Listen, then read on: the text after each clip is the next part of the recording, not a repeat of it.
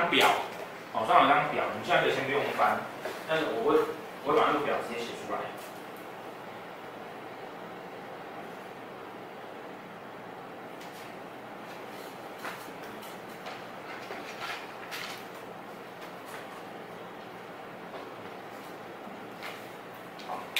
这两颗星哈，会跟一颗星一起走，这颗星叫禄存。禄存星，们呢是固定的关系，好，禄存的顺时钟一格，禄存星在的位置顺时钟一格，擎羊，逆时钟一格，所以这三颗星的位置是这样子，各占一格。好，也就是说呢，我们只要找到这一颗，我是不是就要知道这两颗？嗯，对不对？好，所以我们要先找禄存星。好，那这个禄存星呢，用什么来找呢？用你出生那一年的年干，你出生那一年的年干，好，譬如说有一个人甲辰年生，哦，他出生年是甲辰年，好，那他的年干是不是走甲，对不对？走甲，那我们看那个这上面呢，甲在哪一个位置？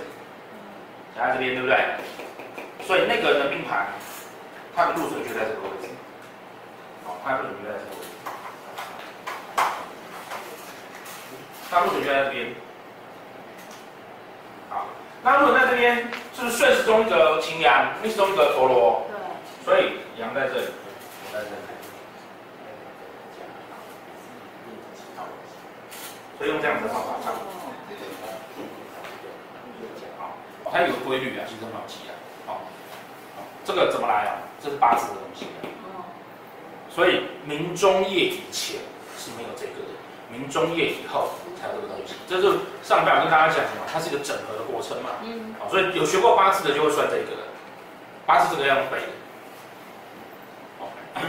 然后八字的这支擎羊啊，在八字里面叫阳刃，所以你们如果去看那个民国大概五六十年前写写的那个排盘软体哦，它出排出来的盘啊，它上面会写阳刃，不会写擎羊。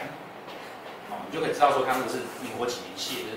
不是那个老师的年纪啊，哦，OK，所以要先能够这样找到，所以大家都要找到自己的那个自己出生年产生的鹿羊陀，对不对？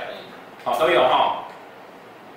好，那你出生年会有，就会有你大限的小限的流年的鹿羊陀。好，大限、小限跟流年鹿羊陀。那大限的怎么找？哦，我们上礼拜是不是有教过说找大限的命宫？对不对？每一个宫位，好，每一个宫位，每一个宫位呢，旁边是不是会写一个天干跟地支？对。那我们是不是讲那个天干叫做宫干，那个宫位的天干，对不对？所以呢，找到你大限的命宫，你就会看到那个大限命宫的宫干的天干，用那个天干再去找鹿羊托，那个就是你大限的鹿羊陀。大限的鹿羊陀，那只有在你大限的命宫踩进去的时候，这路羊陀才会出现。如果移开了，你大限已经跳开了，哦，这鹿羊陀就会就会拿掉。也就是说，那组路羊陀呢，只会出现十年。哦，那有没有有没有同学啊？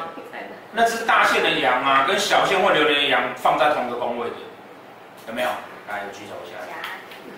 有没有？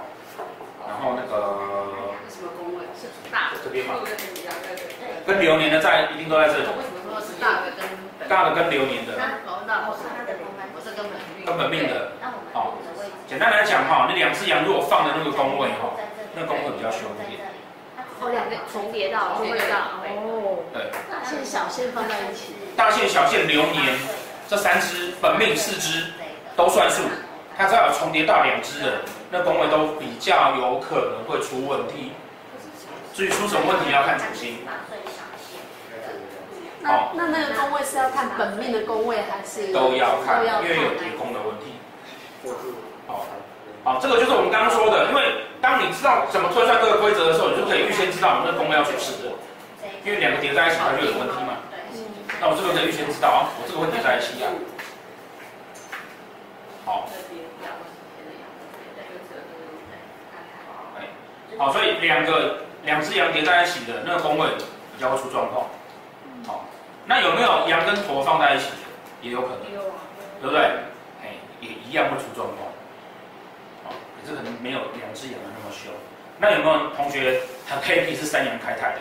我靠，三只羊放在一起的也有啊，也是有，也是有啊，对啊。就是这样。好，所以。这个是不是？